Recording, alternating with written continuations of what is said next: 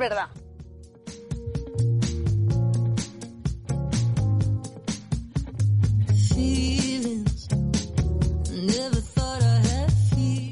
Liga Femenina Challenge.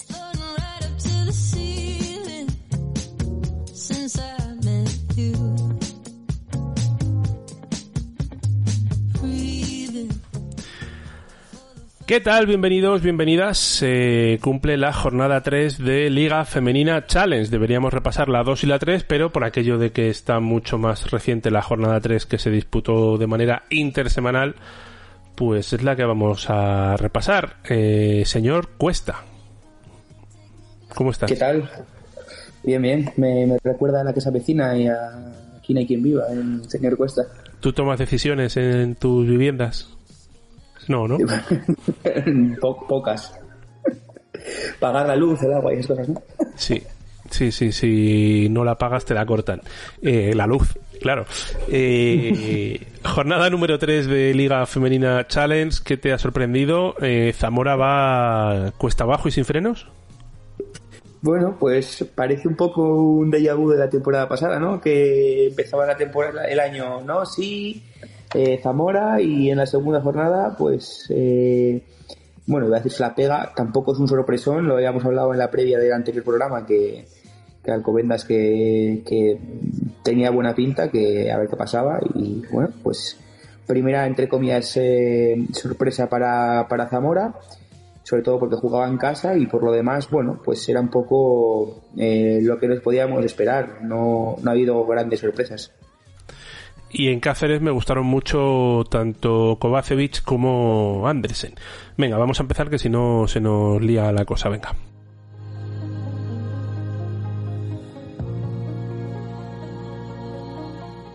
Mándanos tu nota de audio al 633 812310.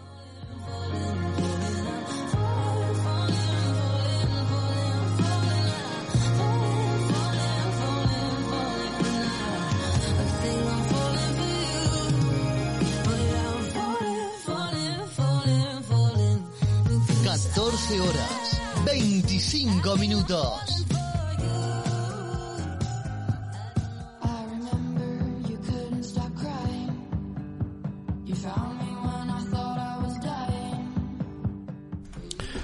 Decíamos, jornada número 3 de Liga Femenina Challenge, ya con sorpresas y con equipos que no que de momento no ganan, como Melilla o Pique en Claret.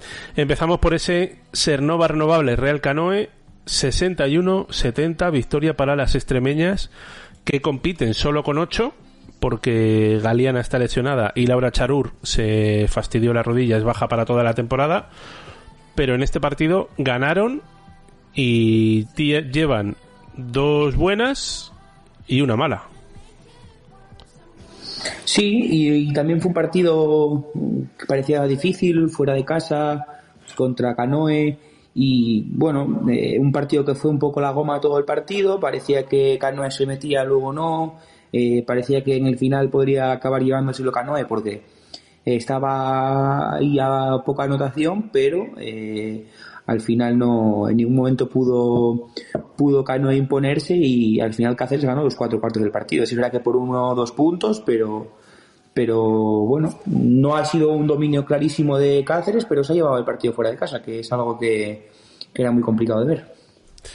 Jugar un partido entero sin base, eh, porque tenía las dos bases lesionadas, a Claudia Gómez y a mal partida, ¿te influye mucho en el desarrollo de tu juego? Hombre, para, para cositas sí, es, es, complicado jugar sin base, pero también es muy complicado defender a un equipo sin base muchas veces, que tiene variantes en, ciertas posiciones que no estás acostumbrado a defender. Tú juegas con bases y igual a veces a un base le es más difícil defender a un 3 porque se le puede meter en posiciones interiores. Bueno, eh, tiene sus cosas positivas, sus cosas negativas. Si todo el mundo suele jugar con base, por, por algo será.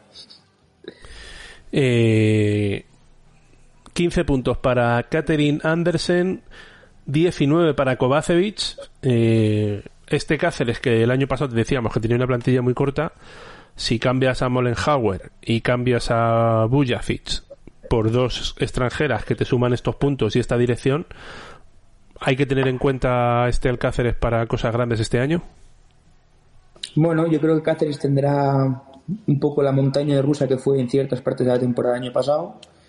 Es lo que te tiene ir con 8. Pues imagino que habrá partidos en los que habrá lesiones, eh, gente tocada y no tendrá ni para hacer un 5x5 en un entrenamiento. Imagino que habrá gente completando entrenamientos y eso pues en ciertos momentos eh, será negativo y les costará un montón pero bueno, que, yo creo que Cáceres va a estar en esa parte mitad alta de la tabla y, pegándose.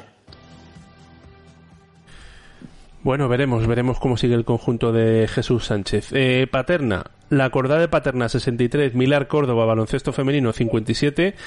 Un Paterna, ¿cómo de en serio le podemos tomar? Porque tiene muchas jugadoras. La Mana, por ejemplo, eh, está jugando siempre con el primer equipo. Sí, se vuelve a presentar igual que la jornada la jornada 2 con, con, bastantes bajas. Eh, Laia Lamana, que Alicia Flores ya nos ha incorporado, eh, bueno, pues son gente importante y a la vuelta de Elena Buenavida, que, que la segunda parte hizo un muy buen partido.